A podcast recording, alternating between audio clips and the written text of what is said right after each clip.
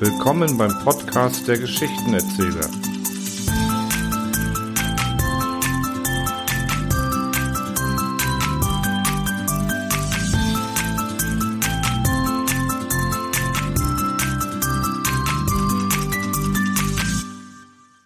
Zwei Hühner auf dem Weg nach vorgestern. Zwei Hühner auf dem Weg nach vorgestern, so steht es reißerisch auf dem Programm.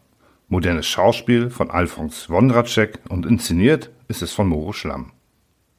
Jondracek ist dem geneigten Theaterkenner wohl bestens bekannt, würde doch gern zu Recht der Meister des irrealen Parasymbolismus genannt. Da hebt sich zögernd schon der Vorhang, das Bühnenbild zeigt nirgendwo, der Schausplatz ist bedrückend leer, das bleibt noch gut 20 Minuten so. Doch dann erscheint gleichsam dämonisch in jedem Wechsel des Rampenlichts ein Mime, halblinks auf der Bühne, und dann passiert lange Zeit nichts. Dann ruft er, ha, wo steckt denn der Verräter? Übrigens, der Held ist selbstverständlich nackt.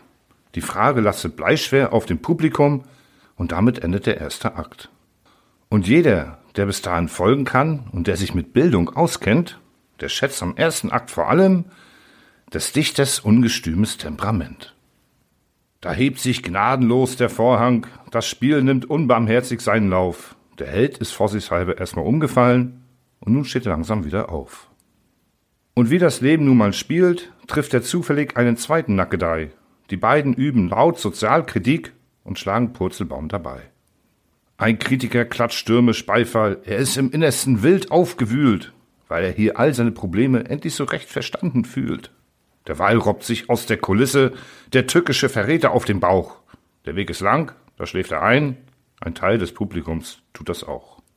Der Held nimmt sich schnell einen Plastikbeutel, daran wird der Bösewicht verpackt, und er begießt ihn mit drei Eimern Farbe, und damit endet der zweite Akt. Und jeder, der bis dahin folgen kann und der sich mit Bildung auskennt, der schätzt am zweiten Akt vor allem das gesellschaftskritische Moment.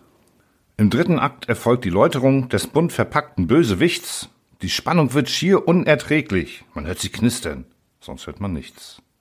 Die Läuterung findet im Plastikbeutel und zudem völlig geräuschlos statt, wohl dem im Saale, der Butterbrote oder eine Thermosflasche bei sich hat. Alsdann kommt ein maskierter Sprechchor und ruft, Oh seht, der Held erfriert. Dabei war es nun wirklich nicht nötig, denn das Theater wird ja subventioniert. Ein Poltern hinter den Kulissen verheißt ein grässliches Schicksalssymbol, denn nun kommt der tragische Höhepunkt, verkörpert von Frau Emma Pohl. Frau Pohl tritt von rechts auf die Bühne und ruft, das hier ist ein anständiges Haus. Und sie entkleidet sich zum Schrecken aller, doch da ist Gott sei Dank das Drama aus. Und jeder, der bis dahin folgen kann und der bislang auch noch nicht pennt, der ist entweder nicht ganz klar im Kopf oder Theaterkassenabonnent.